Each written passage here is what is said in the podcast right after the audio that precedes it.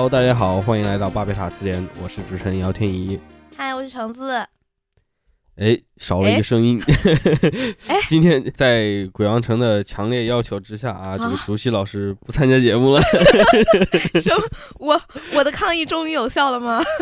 呃，没有啊，竹溪老师忙啊，竹溪老师这个年前呃业务繁忙，所以今天暂时没有办法参加这一期的节目了。嗯，我也也想出差。恰逢这个机会，来请众多的喜欢鬼王城的听众们啊，跟鬼王城更熟悉一下啊。那么现在请姚天一闭麦，下面由我来为大家献上一个小时的脱口秀。那估计还是很多人愿意来听的。天哪，太吓人了！说归说，OK，对对对。然后呢，在这之前呢，我也想跟大家说一声，就是咱们的豆瓣啊入驻了哦。对对对，去那个豆瓣。播客版面，在播客版面搜索巴贝塔词典，或者直接在他那个首页搜索巴贝塔词典，都会找到我们的博客啊，标志就在那里。嗯，有新的朋友们，有号的朋友们，欢迎在那里给我们评个分，留个言。评个分。哎，对对对。完了，咱们要出分了。咱们开分三点二之类的。嗯，没事，开分应该还是可以的。现在我看了有几位听友还是去留了言啊，表示了对我们的。喜爱与关照啊，这个也非常感谢大家支持，太感谢了。嗯嗯。哎哎，说起来，我就是虽然说哈，我在这个播客存在感不是很强，但是像我呃这周跟一个就是合作方吧见面，然后他们是做节目，就是 B 站以 B 站为。基地，然后也做像播客这样的节目，然后我就说，我说，哎呀，我也是个主播，说啊，你们两个，他他们只有两个女生做那个节目，说哇，你们两个真是不容易，然后说来互相关注一下，然后他一看，哇，你们两万多个听众，我就有一种你知道那种虚荣心瞬间被满足，我想谢谢主席。对啊，名人的这个皇冠，呃，不好戴啊，因为其实我我记得咱们在听友群里面也有人分享过，那个豆瓣上面一搜巴贝塔词典。第一个帖子好像就说避雷我们的节目，为啥？咱说啥了？嗯，就说这个导向不是很好啊，而且就是对女性听众不太友好。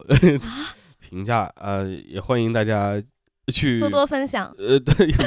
就多多分享咱们的节目啊。对，恶评也没关系的，黑红也是红嘛。OK OK，那说到黑红啊，当然这个是跟黑红联系不上的啊。咱们今天聊的这个综艺节目呢，至少在可能某一个时间吧，我觉得有过黑红的这样一个，对对对，这样一个时间。但是现在肯定不是了。里面的人也，不管是曾经黑红，还是后来长大之后黑红了，也是有过这样的人。对，这个节目呢，就是咱们这个芒果 TV slash 湖南卫视的这个招牌之一啊，《花儿与少年》。嗯。哎，可能有些听众就是喜欢听咱们聊什么时事啊，这一些听众觉得，哎，怎么又这些东西？但是不好意思，因为竹溪不在。别说啊，就是在鬼王城提到这个选题之后，我就是去四处了解了一下，从我身边的人这边了解，发现其实有很多，至少在我这边了解的样本，就是女性观众是非常喜欢这个综艺的。嗯，而且这一季也是的，就是最新的这个第五季，也就是丝路季，包括他在豆瓣上的评分也是一骑绝尘。相比于之前的几季来说，就是一二三四都是七点几，然后甚至掉到五点几，然后但是这个是八点三，对吧？还是多少？对，而且其实我觉得这个分儿还是有上涨的空间的，因为节目还没播完嘛。然后他们这些人是越来越熟，节目越来越好看。对，我希望最后可以结在九分以上。我的私心，我感觉自从我失去了对我是歌手的这个兴趣之外，国内的综艺我好像只在追乐队的夏天。除了这个之外，我基本上没看什么了。对，然后不像那些什么生生不息啊，呃，包括最早还有那些偶像的一些选拔节目，我会看一下之外，其实对于这种真人秀，我一直都是。也不算是避开吧，只是觉得这个时间有点过了。因为我当时觉得，你像《爸爸去哪儿了》呀，然后像还有一些那种《极限挑战》，就这这种类型的节目，我感觉那个时候刚出来的时候，对于观众的这个吸引力大一些，话题度也要热很多。而现在这个节点离那个时候大概过了都已经五六年了嘛，至少，嗯，感觉那些综艺就已经完全失去那种魔力了，而且也失去那种话题度了。嗯，于是说你一段时间以前刚提起这个时候，我感觉这是一个好遥远的感觉。我第一反应就说啊，花少还在进行中。我觉得这种反应，这个节目好像是停了几年的，因为我是我第一、二季都是有一集不落的看，然后到第三季就没看了。然后第三季当时我记得有一个话题是说什么陈柏霖一个人去哪儿玩，然后他的状态和其他那些那个团友的状态形成了对比什么的。到第四季我是真的连音儿都没听到过。然后我也是后来查才知道，哦，原来第四季还有杨幂，就是有这么火的明星，但是都好像没有那种大热度和大话题了。然后第五季我也是看了别人的安利，然后我才决定要去看。因为综艺这块儿，其实我虽然国内的可能看的没有那么多，或者说大陆的没有看的那么多，但是比如说我现在。我一直在追的什么《明星大侦探》啊，《密室大逃脱》呀，然后衍生的《名侦探学院》，然后到最近跳进地理书的旅行，还有我去年最爱的《种地吧》。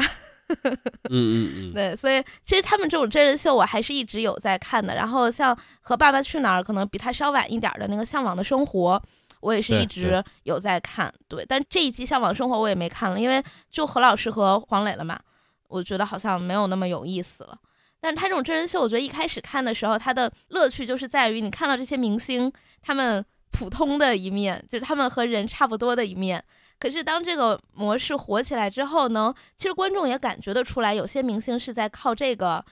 立人设或者说赚钱吧，就是感觉到他的目的挺强的，所以看一看也就不喜欢了，也就觉得还好。然后像你喜欢看的那些，它其实不是真人秀嘛，它还是一个。音乐表演性的节目嘛，它真人秀的部分比较少，所以就可能还是以那种综艺，包括像什么浪姐呀、皮哥呀，其实说白了都是表演。嗯，我觉得像这种真人秀真的是没有业务能力的展示，纯是大家在一起生活游玩、纯私下的这样的节目，确实《花少五》这是呃《丝路记》，是我也是近几年看过的，我觉得比较好看，就是能快乐的节目。因为其他，因为其他还有些节目，像我，我有一个朋友，他看那个《桃花坞》，那个节目后来就是以那种怎么说呢，相互之间有点明争暗斗啊，出点 drama 呀这样的话题来出圈了。那那样的节目其实看着就会觉得有点累，就是我都已经上了一天班，我社交了一天了，我还要看他们在那里抓嘛，就是我就会觉得不太想看。所以像这一季，我后来安利给别人，我也都是说说你看看这个节目，你甚至会想拉一个朋友一起去旅行。虽然这是一件很有风险的事情，但是就是他真的能把那种快乐感染给观众，我觉得这是这季很重要的一点。OK，我们在这个地方留下一个小书签啊，我想回到这一点，但是现我想好奇的一个就是，毕竟啊。我是临阵抱佛脚，对吧？选题了之后，赶快去搂了四集，虽然是倍速看，但好歹也是比较完整的看下来，但也就四集啊，不能了解这个节目的全貌。用这个我的另外一个节目主持人朝阳名媛的话说，我又要就不了解的事情大放厥词。所以在这个我大放厥词之前呢，我也想找你做一个调查，就是。你身边主动除了你案例以外的啊，你就主动去看这些节目的人，或者喜欢这个节目的人，你有一个画像吗？数量啊，或者是群体啊，或者是大家的喜欢的点呀，这种东西。其实我身边的就是我的同事，他们看综艺节目的就不是很多，他们追剧比较多。他们最近都在看刘人，你知道刘人吗？就我们还要出他的小说呢。嗯，先预告一波哈，先打个广告。好的，好的。然后我同事呃，我我同学倒是我两个那个好朋友倒是他们看综艺看的比较多。然后但是其实他们一开始听到《花儿与少年》出新的了，他们会带有一种害怕，就是会觉得这季可能跟第一、二季差不多，因为一、二季给这个节目奠定了一个基调，就好像就是一群陌生人然后一起旅游，那理所当然的会发生摩擦。然后理所当然的会有一些名场面或者名言论，比如说上一季的人比较正常之类的，所以他们就会觉得说啊，怎么这个节目就是刚才说黑红嘛，就是怎么他还在更？嗯，那我就跟他们说，其实这季不是这样子，去看先导片儿，就是这一季的，我觉得他的一个很大的就是成就他的点，就是他选人真的选的很绝，这些嘉宾都人太好了，就是你都不可相信，在现在这个年代还有这么随和、这么好说话的人，这样。所以就是我有好几个朋友都是去看了先导片，然后看了一些 cut，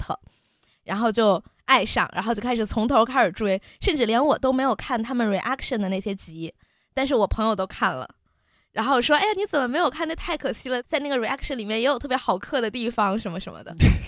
所以，这其实基本确实是女性居多，但也可能是因为我女性朋友比较多，然后还有年纪可能就是二三十岁这样的。你要说画像的话，嗯嗯，所以你还磕 CP 吗？我，哎呀，不好意思是吗？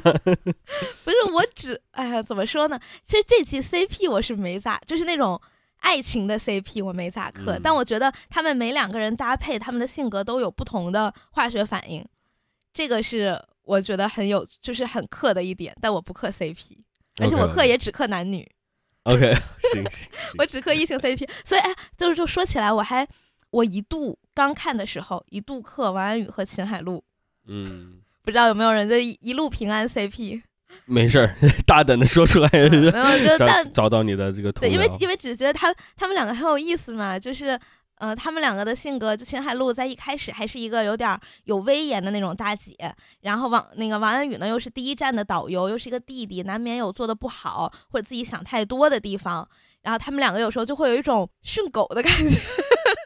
，OK，就是驯兽师的感觉。你也可以顺着这个简单给完全不了解的听众 说一说这季有谁？那他们。这一季其实不叫第五季，叫丝路季嘛。他们的主题就是沿着“一带一路”，然后去呃一些沿线的国家看看，包括中国企业在那里的发展啊，或者给当地人民带来了怎么样，就是生活的变化等等的。然后这一季的人，我就简单的说一下吧，因为可能有些人也不太认得其中的某些人。就是大姐是秦海璐，二姐是秦岚，三姐是辛芷蕾。四姐是迪丽热巴，然后小妹是一个叫赵昭仪的女生。我在看这个节目之前，我也完全不知道她，但看完这个节目之后，我爱上她了。这样，然后两个男生是哥哥是王安宇，弟弟是胡先煦。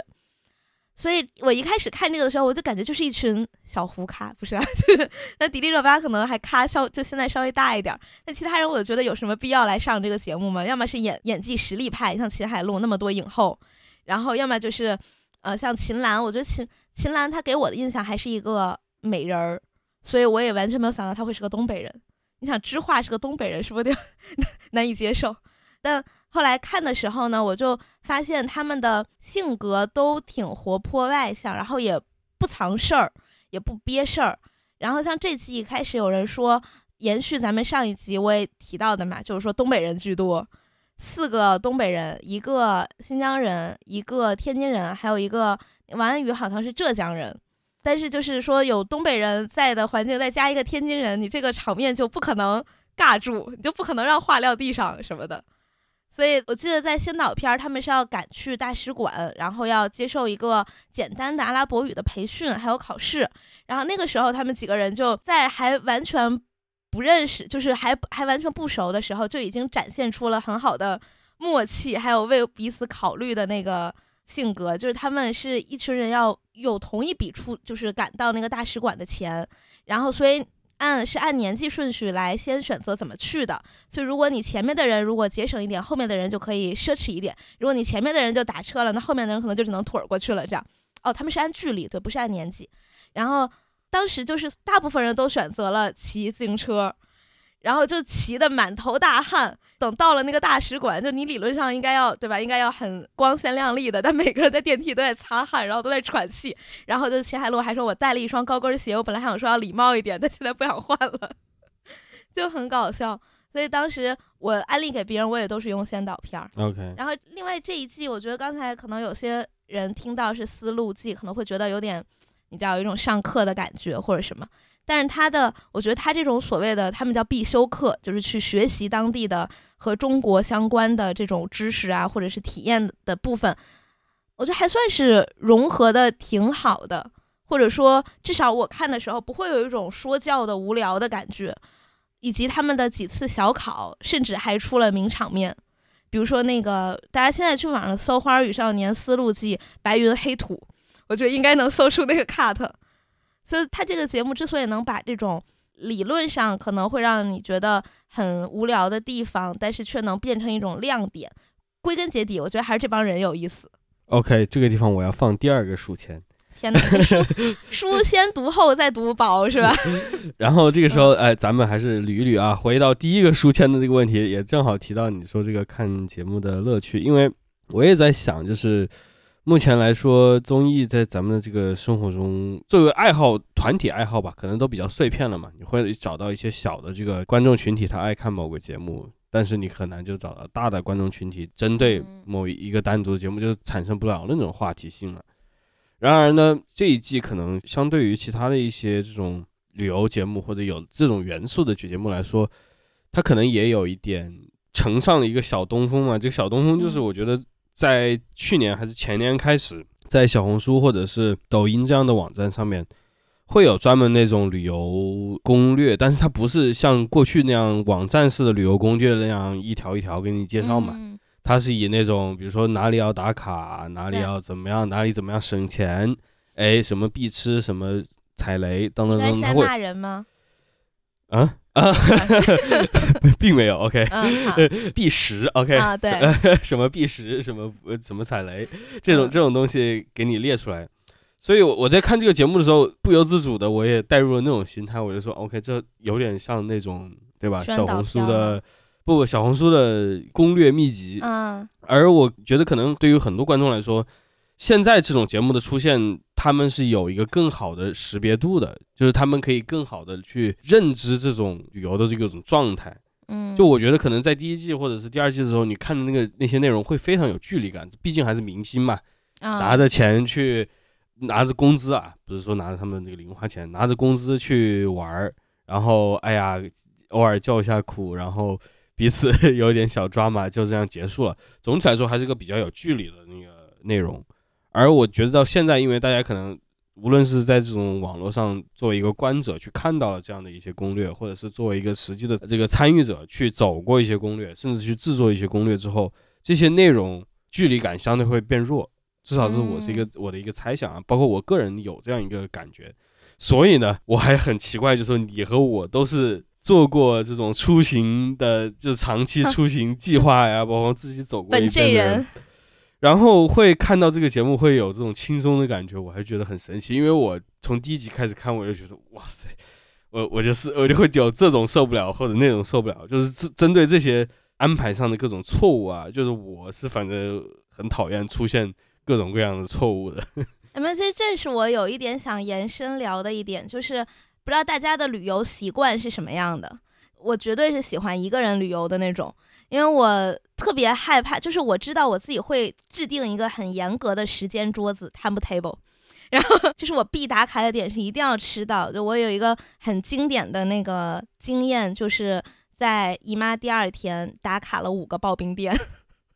就是我一定要打卡，所以当我有这种很严格一定要打卡的行程，而且会把行程规定到在哪儿待多长时间、几点走的时候，我觉得就很难找到那种很合适的所谓的旅行搭子，因为不管是。谁就是可能大家一个是都会有自己的想法，然后另外是可能你到那儿觉得累了，他想歇一会儿，或者他觉得这儿无聊想早点走，或者他特别喜欢这儿，反正总之只要有矛盾，我又会开始觉得好像碍于情面，我是不是应该迁就对方？但我实际上又不想迁就对方，然后这种情感就会在我内心就会堆积，然后就会形成什么结节啊、增生啊什么的。所以其实一开始看这种节目的时候，我就一方面是有点害怕，就是看到这种场场面，因为我觉得肯定会有，然后另外一方面又想。学习一下，看看他们遇见这个情况是怎么处理的。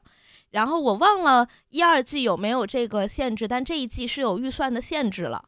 然后这个也是比较要命的一点，就是你钱还不能随便花。你像我旅游的时候，经常想说穷家富路嘛，你在外面，尤其在异国他乡，你如果用钱能解决的，那就为了安全啊，或者为了方便。但他们这钱又有限制，然后又是七个人，就这个人数也很大。所以第一站是那个两个弟弟嘛，王安宇和胡先煦当导游。我看完前面，我真的就是说，哇，我不要，就是我不要跟别人一起出去玩，太吓人了。就比如说像他那个很有名那个方方位角音乐节事件，就是有的人还想玩，但有的人已经累了，想回去了。那你身为导游，你现在该怎么办？然后当时我觉得王安宇的那个处理，因为我觉得这也和人的性格有关系啦。就是我看下来，我觉得王安宇是一个有优等生焦虑的人。当你给他一个任务之后，他会把自己带入到一个学生的身份，然后其他人都是他的老师，而不是他的所谓的朋友或者他潜在的帮手。那他就必须要去一个人完成这个作业，对吧？你作业抄啊或者什么还是不好的嘛，你也不你一边去问老师一边写作业也不好嘛。他就要独立完成这个作业，而且会有一种我得得到老师表扬的感觉，所以这种压力就会让他一个是他很多计划都没有跟小胡讲，他自己说是因为小胡生病，他不想给他太大的压力或者干嘛的。但其实我觉得他还是有一种就是我的作业得我自己完成，他把这个单子都扛到了自己身上。然后当你看他。他说：“大家去音乐节，然后有的老师想回家，有的老师想继续玩，他这个作业就产生了悖论，他就怎么教都不对。所以这个事情当时也是，就是有一点让大家觉得，哎，难道这一季也要发生 drama 了吗？但结果也被这群人很很巧妙的化解了，就是沟通嘛。其实就是那些姐姐们没有把自己当做一个审判者的视角，你只要跟他们说现在是这个情况，大家一起来决定该怎么做就好了。因为这个事情后来在冰岛也发生了几乎一模一样的。”就是去一个书屋酒吧，然后有些人玩的很开心，但后来大家渐渐就累了，就是陆续累的嘛。所以那他那个时候的选择是让等所有姐姐自己觉得差不多该走了，都拎起包穿好衣服了，他再说好，那我们现在走。就是他观察大家的反应，我觉得这就是他的一个成长吧。然后，所以再说回旅旅行这块儿，我昨天还翻出了我在爱尔兰旅行时候的那个记录，就是我用粉色的笔写我的计划，具体到几分。几秒坐哪班车花多少钱，然后用蓝笔写我当天实际的，比如说开销啊，或者是一些时间啊什么的，然后最后再把当天所有消费的小票贴在最后，然后用钉书钉一钉，哎，我一天的这个日程就完成了。这是我一个人旅行的时候一个很习惯的，也让我觉得很有安全感、很舒适的一个做法。其实他这次旅行就让我想到，而且也是去欧洲嘛，我想到我一七年的时候跟我两个好朋友去欧洲，我们去了丹麦、瑞典和芬兰三个地方。我们刚好是三个好朋友，所以我们事先就说好，一个人负责一个地方的攻略，然后其他人呢事先说好，我想我有什么诉求，比如说你像我去丹麦，我要去看安徒生的故居，我要去看小美人鱼，那除此之外大家就闭嘴，你到那儿就只能夸，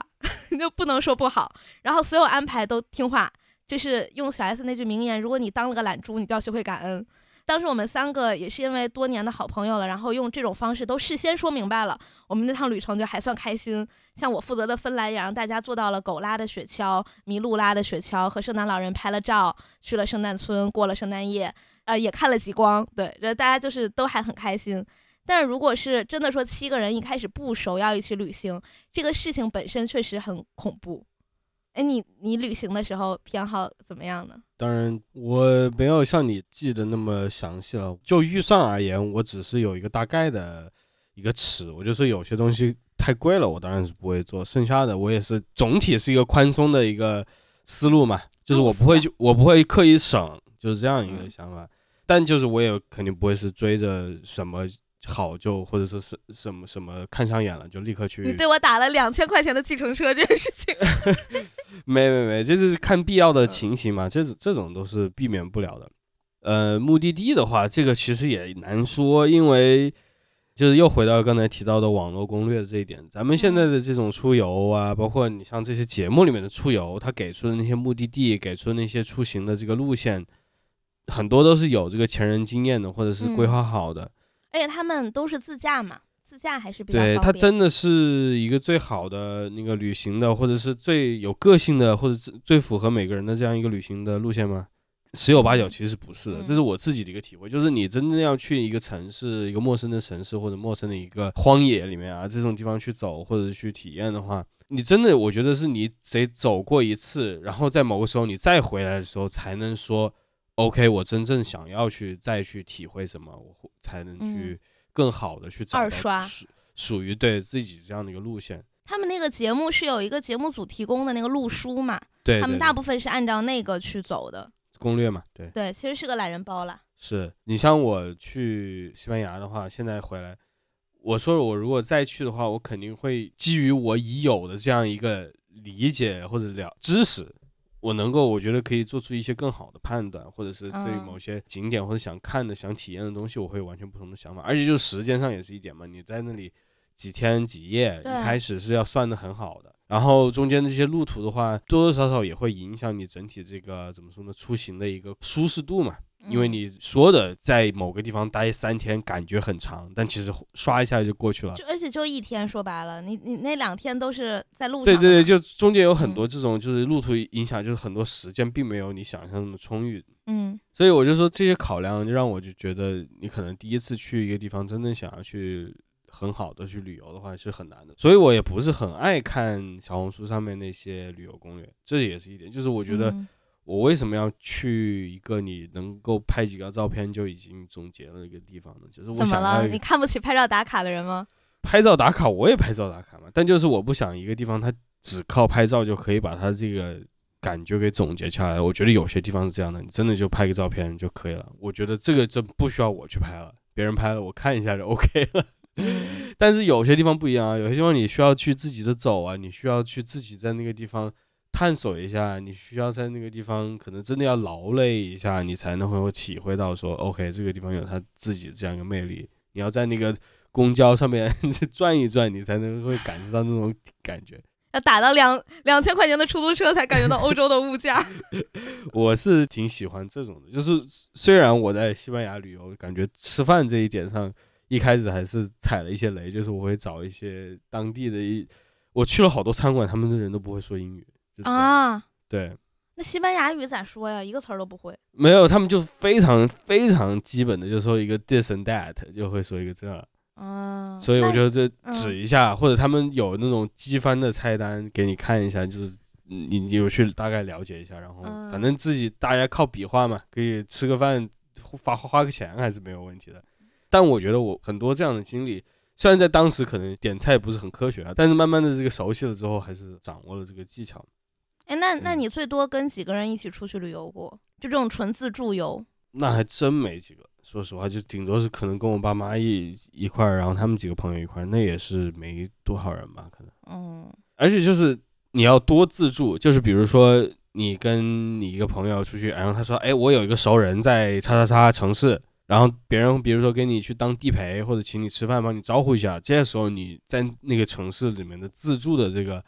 内容其实变少了，就是你自己要劳烦心力的事情。嗯，我觉得这个也是，反正这种节目试着在抹去的一点，就是说他要展现的是这些嘉宾真的是来到一个人生地不熟的地方，真的是来到一个完全陌生的环境。当然，人家那么大的导演组跟在那旁边，对，那么多人，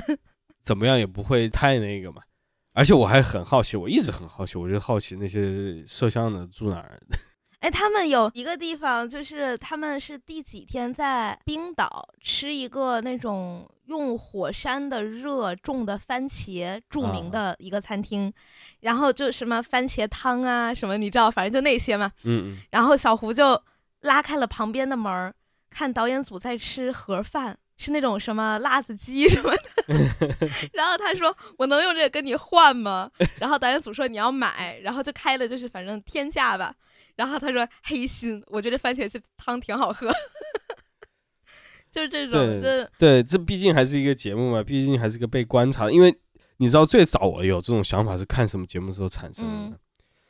至少我想起来，我当时看了那个火箭少女的团综。你竟然还看他们的团综？对对，我因为当时跟我女朋友一块看嘛，我们看了选秀之后还看了一下团综。他们团综我记得是去了非洲还是哪里，就那种荒野里面嘛。嗯。然后我一直在想，就是他们好像当时是住的帐篷还是怎么样，就还挺艰苦的，打引号艰苦的。然后我就一直在想，我说那导演组、摄像师都住哪儿呢？而且我一想，就是摄像师、导演组等等安排时间都是比那些明星要更长的。嗯。就是你明星睡了之后，可能也许要要一个小时的时间，你要把这设备要处理一下，或者要去你们要住的地方，然后马上两个小时之后你们就要出发，重新去新的地方把设备给架好，然后去准备等等等等。他们这次在有一次转场的时候，就是要赶去机场啊、运行李啊什么的，然后他们就说有点晚点了嘛。当时大姐就特别。急就是催大家，然后她在后采的时候，她说：“她说当时她意识到他们犯了一个错，就是他们不是七个人，他们是一个很大的团队。比如说他们可能都坐十点的班机，他们觉得他们七个人这个时候走就行了，然后稍微晚点也没事儿。但他们如果晚了点，那拆这房间里的摄像机的也得晚，然后收那些赞助商的抱枕和那个什么洗发水的什么的就也得晚。所以当时这个事情就是也确实，我觉得这个节目倒是没有在特别回避这个事情，这些都拍出来了。而且像迪丽热巴跟摄像头的互动，什么我漂亮吗？漂亮的话你点点头什么之类的，像这种互动还被当成了一个很重要的部分去展现。所以，我我觉得在这点上，这个综艺虽然没有说特别明白吧，说啊，其实我们就住在旁边的什么的宾馆里什么的，但是也没有回避。当时还有一点是，秦岚她以为自己把钱包弄丢了，然后那个钱包里有一张那个卡，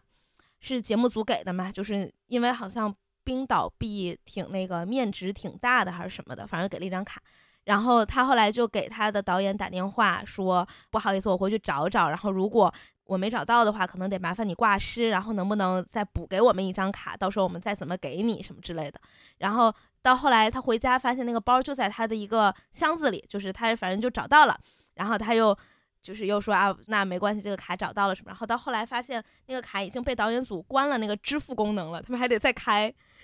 就是这个导演组的存在其实还是有的，他没有去想要去隐形。我觉得还是肯定会有想要隐形的，毕竟他要制造这样一个节目效果嘛。他节目的最终效果，我觉得还肯定不是说要感觉到这么一个安排好的这样一个一个旅行，他还是要让你有这样一个沉浸感啊，让你体会到其中的焦虑啊。所以我我还看到很多那个豆瓣上的好评，就是说哇，非常治愈，非常适合下饭。嗯，我觉得。有那样的时候，但我看的很多时候，我还都还挺焦虑的。你往后看看到冰岛真的特别好笑，而且克罗地亚也不错。我觉得他们在这些人里面有一个起了很重要作用的是秦岚，就是她是二姐，她有一些这种所谓的就是威严吧，就毕竟大家还是知道要尊重前辈的嘛。但是她本身的性格又特别有趣，然后跟谁都能聊得来，而且他想事情总是想得很。正面很乐观。那当时有一个地方，我记得迪丽热巴也在采访里一直说，就是他们是迪丽热巴和秦岚当导游的其中一天，然后因为那个餐厅没有安排好，就是迪丽热巴打电话的时候说我们十分钟后到，但他说成了我们十个小时之后到。然后到了那之后，那个餐厅就没有位置嘛。当然后来才知道那在办婚礼，就是本来也不会有位置的。但总之，迪丽热巴就觉得这件事情是他做错了。就总之，迪丽热巴她那一天就是因为最后这件小事儿，就整个人非常的沮丧。然后他们最后到家只好吃火锅，他又不小心把可乐碰倒了，然后那个可乐还是好像盖儿没拧紧，反正就是喷出来了嘛，有那个气儿。然后当时他就赶紧去捂他的嘴儿，然后秦岚这个时候在他身边说了一句“新年快乐”。然后他就说，当时因为秦岚，你知道他不是电音朵拉嘛，他的嗓音又很洗脑，所以迪丽热巴说她整个脑子里都是秦岚的“新年快乐”那四个字，然后一下子就觉得好像这个糟糕的这一天的结尾好像就是快乐起来了。然后他在被采的时候，他也说，其实跟大家这次旅行让他看到了很多看待问题的不同方式，然后他说可能会产生一些潜移默化的影响啊什么的。所以我觉得，在他们这趟旅行中有好几次，可能那种气氛比较不好啊，或者是可能两个人有一些小冲突的时候，就是秦岚在中间发挥的作用很大。所以，就我觉得这一季也一开始就说嘛，我觉得他人选的很好。然后还有另外一个，我觉得这个让我对他有改观的就是秦海璐，就是大姐。因为大家如果看过一二季的话，第一季的大姐是郑佩佩。那感觉和大家都不是一个辈分的，不知道为什么，就是确实不是一个辈分，就德高望重嘛，大家都听他的，然后他又语言也过关，然后又其实身体还挺好的什么的。然后第二季的这个大姐呢是毛阿敏，这个就属于有点就是颇有争议的这样一个大姐吧。然后在这一季一开始，我看就是我对秦海璐的。固有印象就是一个很有实力的演员，然后是一个影后。我看过她和小桃红上康熙的那一集，就是她就是一个很有架子、能镇住场子的这样一个人。但是看这个节目，越看我越觉得这个人其实特别可爱。就首先她。她身为一个大姐，她有威严，能压住事儿，而且她遇事儿不慌。在比如像秦岚丢钱包的事情的时候，其实大家都有点小慌张，然后秦岚自己也很少见的，因为这个事情非常的自责，并不是说她平时不自责啊，就是她就开始就是情绪比较不好。然后大姐这个时候就说：“哎呀，咱先回去找找，你先别急着什么什么的。”然后包括有很多次帮大家捋清这个问题的关键在哪，我们现在最先应该做的是什么。然后他还是大家一个沟通的桥梁。比如说我前面说他和王安宇的几次沟通，但到后面就是他明显的越来越依赖弟弟妹妹了。然后这个我觉得可能和他爱看霸总小说 有一点关系吧，就是他可能内心是有一个那种傻白甜玛丽苏小女人的的那样的一面。所以他有好多次，比如说跟弟弟妹妹撒娇啊，或者是什么，就是会让人觉得这个人特别可爱。然后他还有一些比较妈妈的行径，比如说他到哪儿都会录讲解视频，就是路透秦海璐的路，然后会给大家以那种很播音腔、字正腔圆的讲解这个地方的历史，它有多少多少年，然后我们现在看到的是什么，就特别像你知道，就咱妈妈辈儿的人如果出去旅游会发回来的那种视频。到后面，我昨天看的这集是他当导游，然后他当导游的这天其实行程挺紧张的，一直要赶路，然后他们又所有行程都 delay，最后 delay 了一个多小时，所以他早上为了赶时间，就一个人把所有行李都装车，让其他人先吃饭，让他大姐，然后在那搬那么多个行李箱，然后到后面就是要赶时间，然后对景点做取舍，那天的天气特别不好，到底有没有必要去看一些什么这个风景那个风景什么的，他就。怎么说呢？我觉得这个人真的是能扛事儿的，但是他说话呢又细声细语的，就是又让人感觉是以一个很温柔的态度在沟通。所以这是秦海璐这季让我觉得他也是一个很重要的人。其实我觉得如果咱们是一个那种比如说性格分析类的播客，或者是那种什么姐妹谈心类的播客，我觉得就这几个人的性格都很值得分析一圈，然后有很多能学习到的地方。比如像我觉得像秦岚她这种性格，还有辛芷蕾，哎，辛芷蕾我还说她的性格特别像我一个同事，他们两个同一年出生，同一个星座，然后同一个地方，她有好多地方真让我觉得跟我那个同事一模一样，就是乍看可能你会觉得她有点凶嘛，然后那种就是长着一张文艺片的脸，但是她一说话一做事儿又是虎了吧唧的，然后可能有的时候性格会挺暴，但你哄她两句吧，她又好了，她那性格那个暴吧也是一阵一阵儿，她又不记仇。反正真的，我觉得就是这帮人，反正如果要是有那种，比如说能好好分析一下他们的性格，我觉得都挺妙的。OK OK，我觉得这个你是在回答可能让很多观众觉得好看的一个点吧，也就是大家觉得治愈的点。因为你越说越，我就作为一个听众，我觉得这个越来越变得虚构起来。我觉得这些人物都变得虚构了起来，很真实啊。没有没有，就是我就说纯粹从一个讲述角度嘛，因为你是在讲一，就是可能我有美化，包括他的那个节目，他的剧本也是在这样写，他是在讲这些出现的潜在矛盾、潜在危机，然后被化解，然后他这个化解的方法都是基于他们人物的这个特质来进行设计的，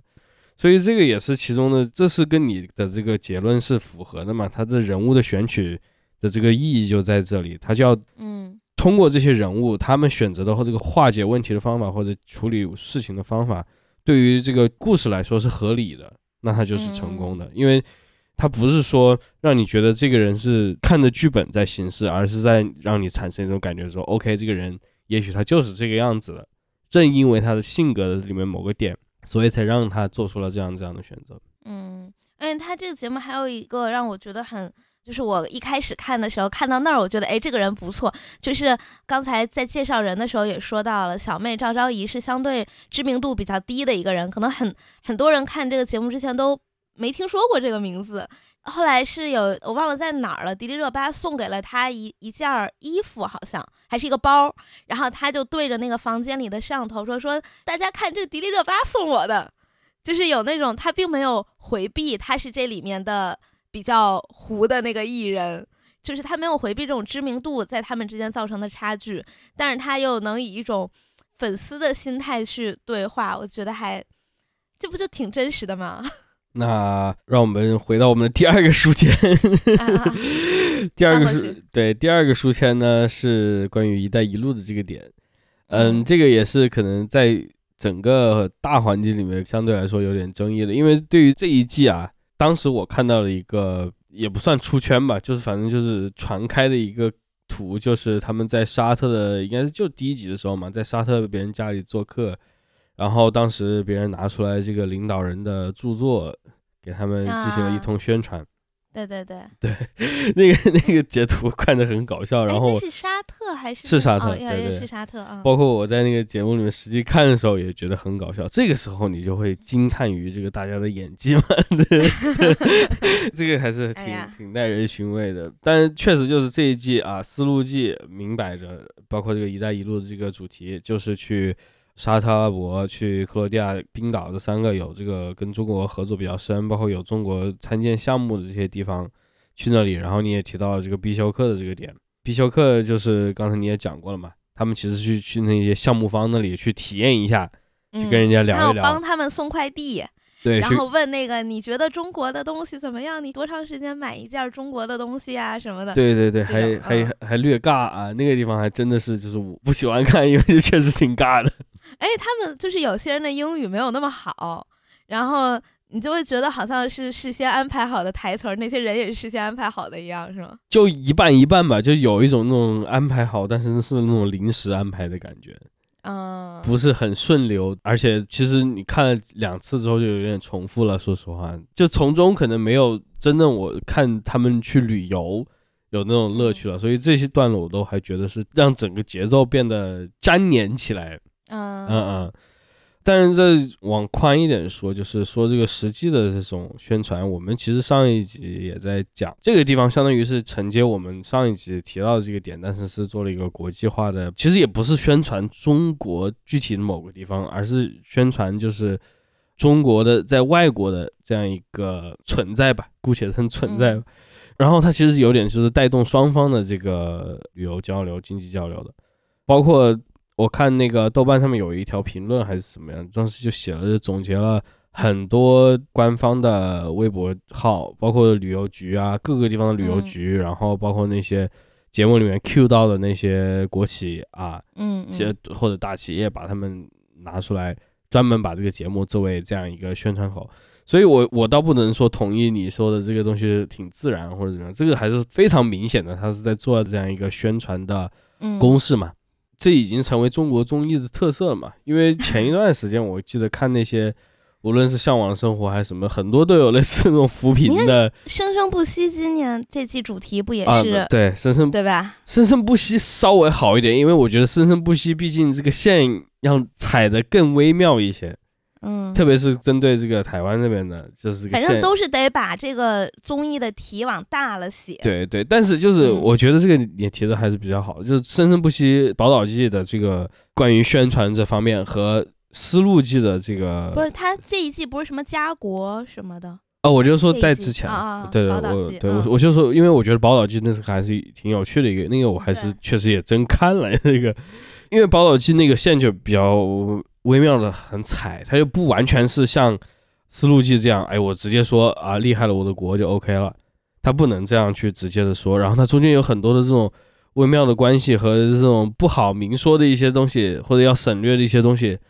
你要在这个中间找到一个平衡的点，我觉得是更难的。所以我觉得宝岛机看起来这方面还有一种自然感，至少可以让我觉得这个里面确实也花了心思，不代表这个花心思有多么值得炫耀啊，但确实确实可以看出更细腻的这样一个操作。但是花少的这个又明显还是生硬了很多，就它其实是很多这种国内的涉及到旅游元素节目的一个翻版嘛，因为我印象中也看到嘛，他们以前各种挑战类节目或者是一些这种巴哪尔节目，他们去到一个要有宣传任务的一个地方，别人会有这样一个专门的相当于桥段来讲述，无论是当地是这种农村发展啊，或者是有个特殊的文化景点啊、自然景点啊等等，都会有这样一个段落。这回的话也是这样一个套路，所以这方面我觉得还是虽然是看到的是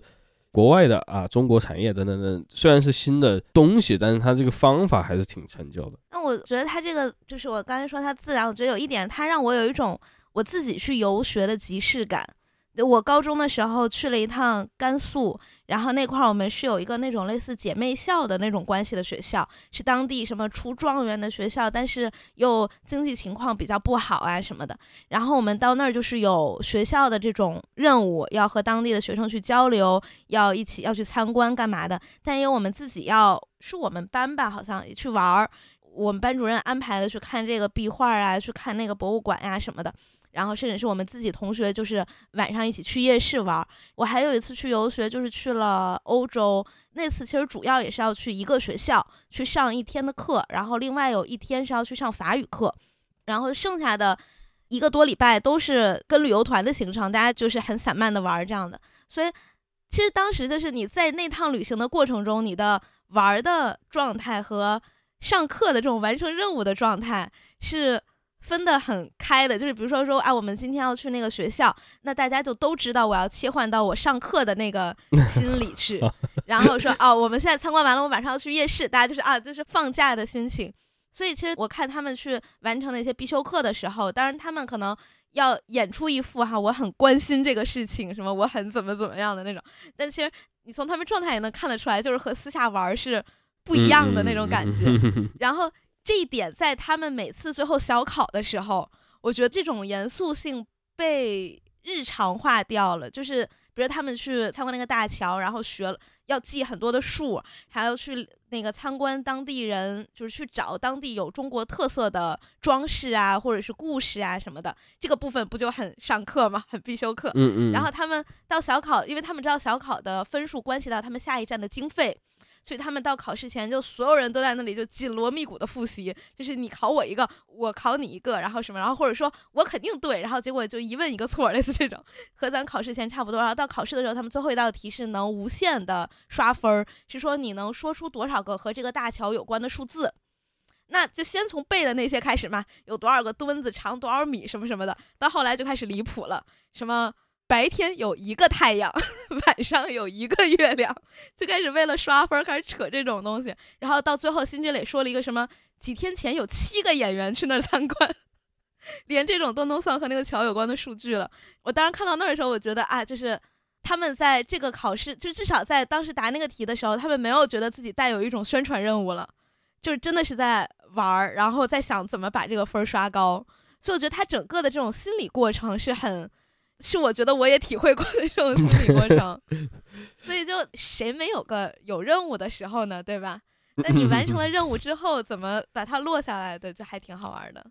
但这个任务放在节目里面的这个可看性，那就我觉得值 值得商榷。不过也刚才也承认了嘛，这是中国特色，至少这种宣传啊。可能在啥节目里面你也很难避开。还行还行。其实我在想，就是这种宣传的时效性有多好，或者它实际的这个效果是什么样的，还是挺难说的。因为这种呃文化界的合作，不同国家之间的，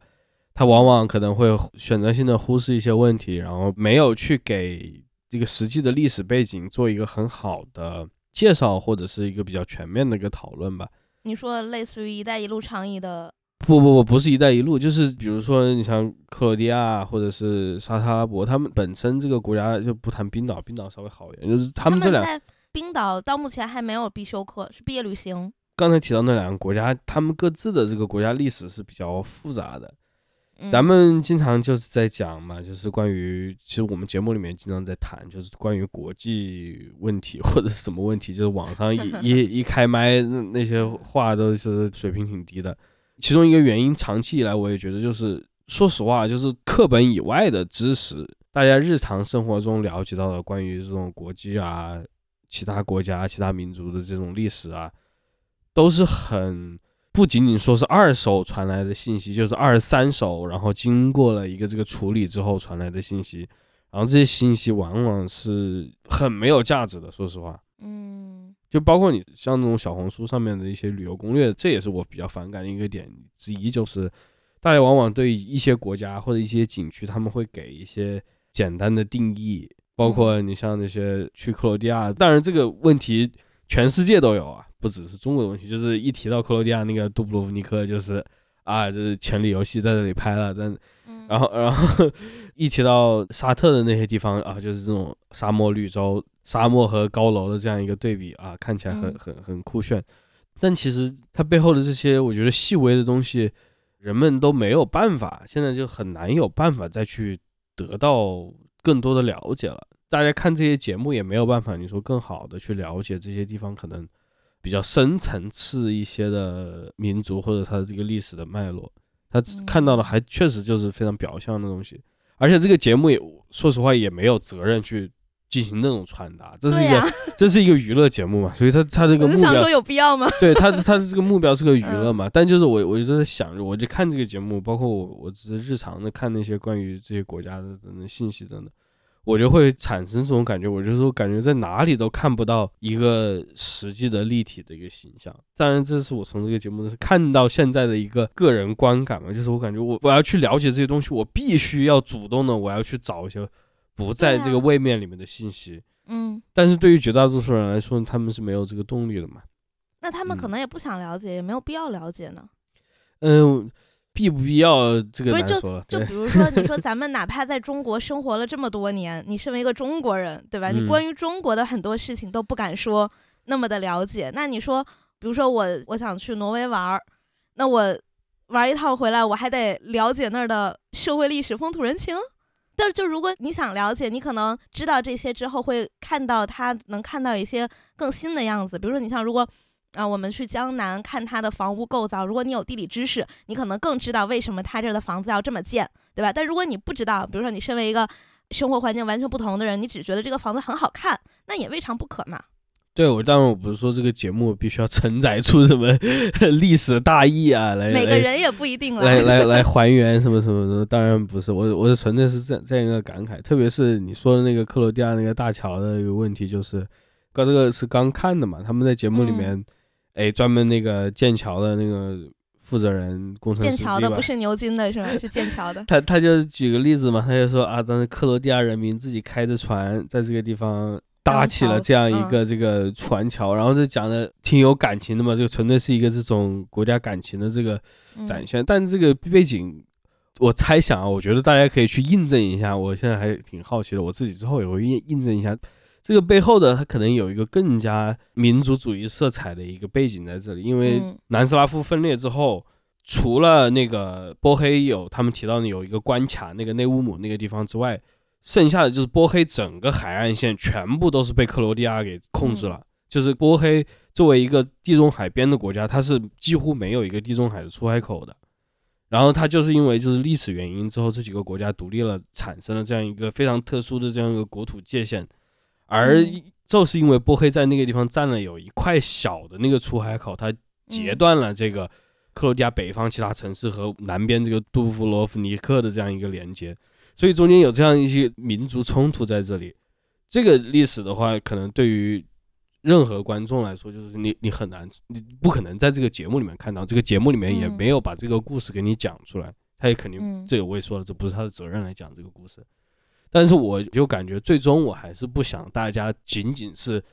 在一个情感层面，或者在一个这种照片的啊，给你讲了这样一个几乎童话故事的这样一个层面上去了解这些历史。就是既然你把它摆到台面上来了，那也不妨就是去稍微的脱去这个童话的这个光环，讲一讲实际的这个背景，我也觉得是 OK 的。这也不是很难理解的一个事情。嗯，那想想知道的人自然自己会去知道嘛。这叫这节目叫《花儿与少年》，又不叫《百家讲坛之欧洲历史》，对吧？对对对对对，所以所以就我不觉得这是节目很大的锅了。这我其实对，我觉得看这种节目，就是比如说每个地方，或者你只要是这种节目，它有涉及到任何一个地区也好，或者是一个国家，或者是一个历史事件，你往后都有很多可以研究的地方。那可能这个节目它由于它的篇幅或者它的重点，它展示给你它的一些有趣的地方，一些能吸引你的地方，或者能让你记住这个地方的地方。然后，如 对，如果你想了解，你自己再去了解就好了。比如说以后我们提到那个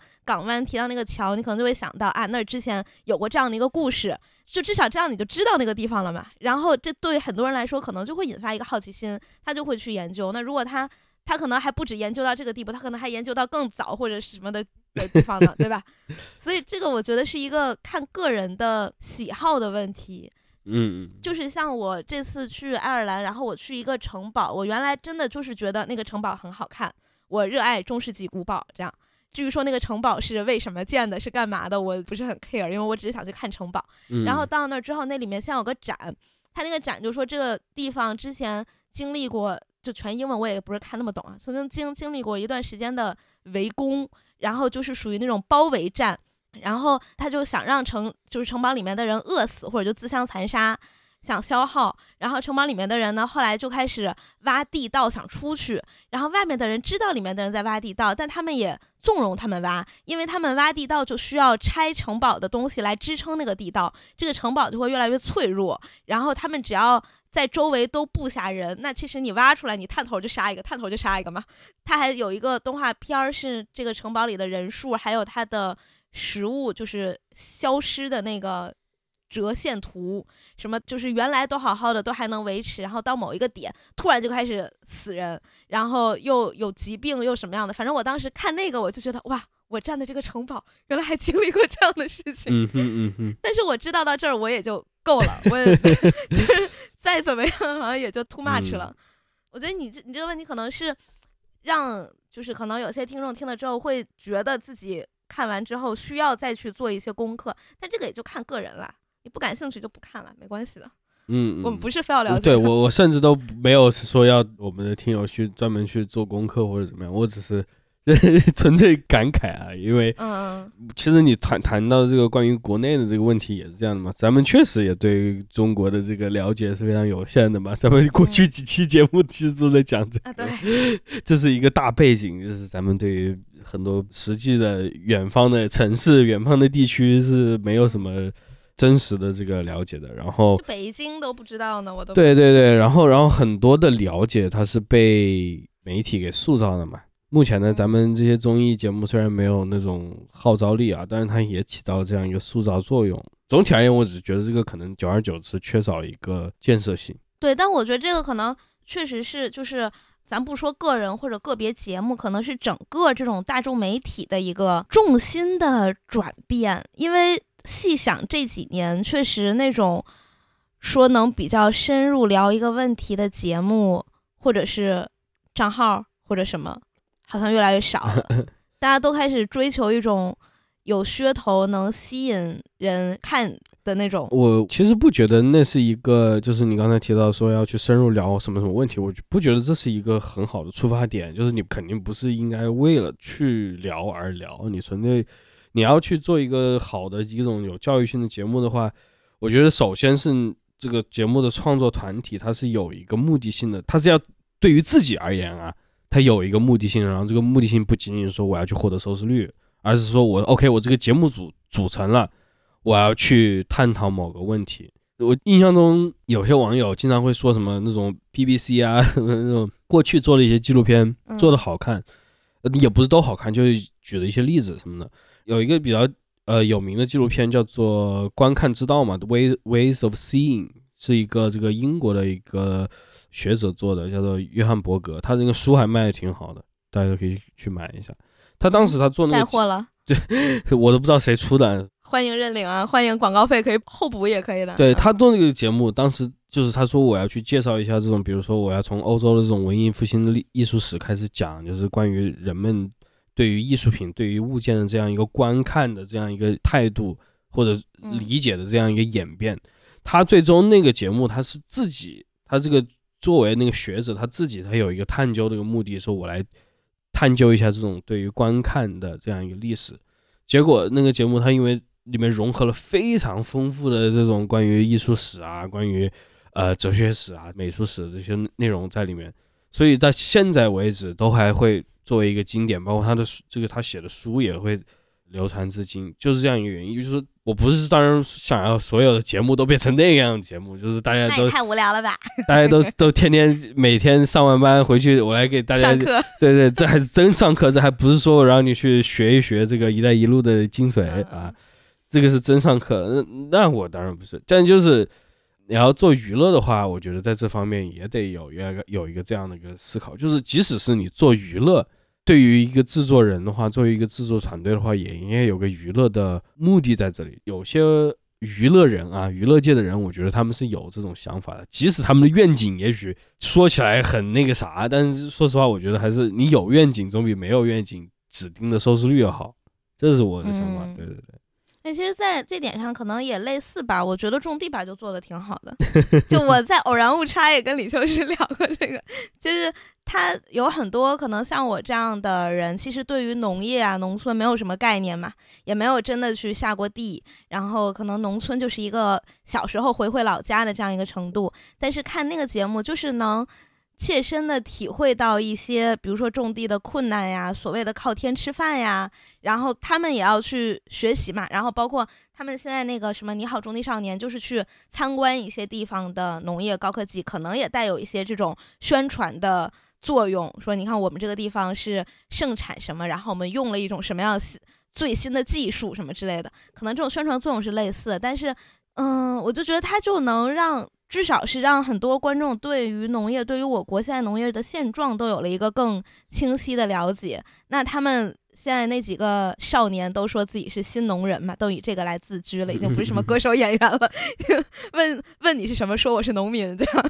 对，就是我觉得他们还是要做的话，可能是可以做好的，但是还是这个人和你节目整体的方式都很重要。嗯，真的，我所以我觉得在这种尤其是真人秀节目上，它还不是说一个纪录片啊或者一个电视剧，在真人秀上人真的很重要。如果你这个人是一个我来给你上上课的语气，那就。无聊了嘛？你这就真的变上课了。好，OK，那大家呃敬请期待我们的新栏目啊，《鬼王城画字》，呃，鬼王城来给你大家锐评一下现在的各个热播综艺，指日可待。我突然想到那天一个作者来我们社里，然后听说他前一天跟同事聊天的时候，说起想要写一个。那种类似于逻辑流，反正和哲学有关的一个作品。然后我们同事就说：“哎，你跟小程程聊，他哲学系的。”然后第二天那个作者就来跟我聊，然后我就我就说：“我说你你想聊什么？”我说：“我比较擅长的是古希腊和和那个和德国古典。”然后他说：“那你知道海德格尔吗？”我说：“啊，那确实是我不怎么了解的那一类。”然后反正后来。我就跟他聊着聊着，我就在想说，他一个推理小说要怎么，就是开始和哲学进行联系。然后后来我就意识到，他想要的其实是一种逻辑上的那种，类似于一个很巧妙的悖论，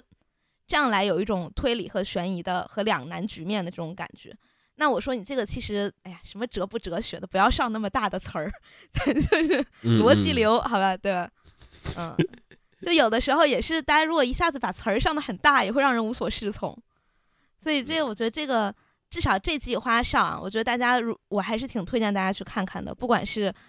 想放松一下呀，想看看这些人闹闹腾腾呀什么的，都还是很快乐的。嗯，你不要盯着那种“一带一路”，不要不要盯着那种说教的地方。没没没，我其实就是总体来说，它即使没有“一带一路”，它只是一个旅游节目。我觉得可能对于很多这个现在的观众来说，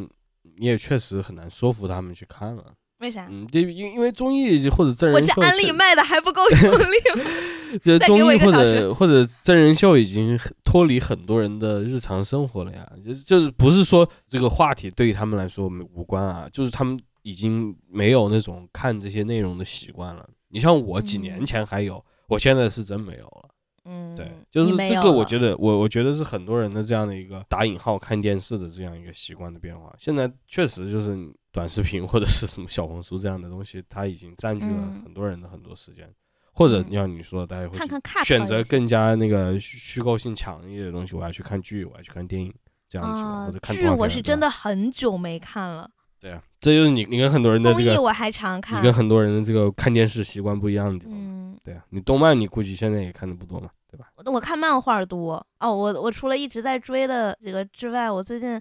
终于又开始看标人了。OK，对，但是你没有看爱爱你妹吧，对吧？那是啥？哦，安安安安你 爱你妹。我人傻了，我三月要去日本，你不要带坏我的日语。就是我觉得看漫画，就是漫画和这种小说文字，就是我更喜欢他们。我反而是对动画电视剧这种比较，这如果分析不知道会怎么分析，但我就不太喜欢。嗯嗯，OK，那推荐大家，今天就是留给大家最后的案例。我留给大家一个作业啊，在在这期节目评论区，每人给我写八百字读那个观后感。OK OK，嗯，好的。那呃，就像节目开头说的，咱们这个豆瓣已经开放了这个嗯页面啊，欢迎大家去打分儿啊，也欢迎大家，分享。也欢迎大家去爱发电给我，对，那个是长期欢迎。你将出现在我们的片头哦。嗯希望下一期竹溪老师能出差归来，他就应该出差归来了。好的，拜拜。拜拜。وفين مولود سنة 80 وبتعدي السنين. قالوا لي خلاص كبرت أنا قلت إزاي وفين؟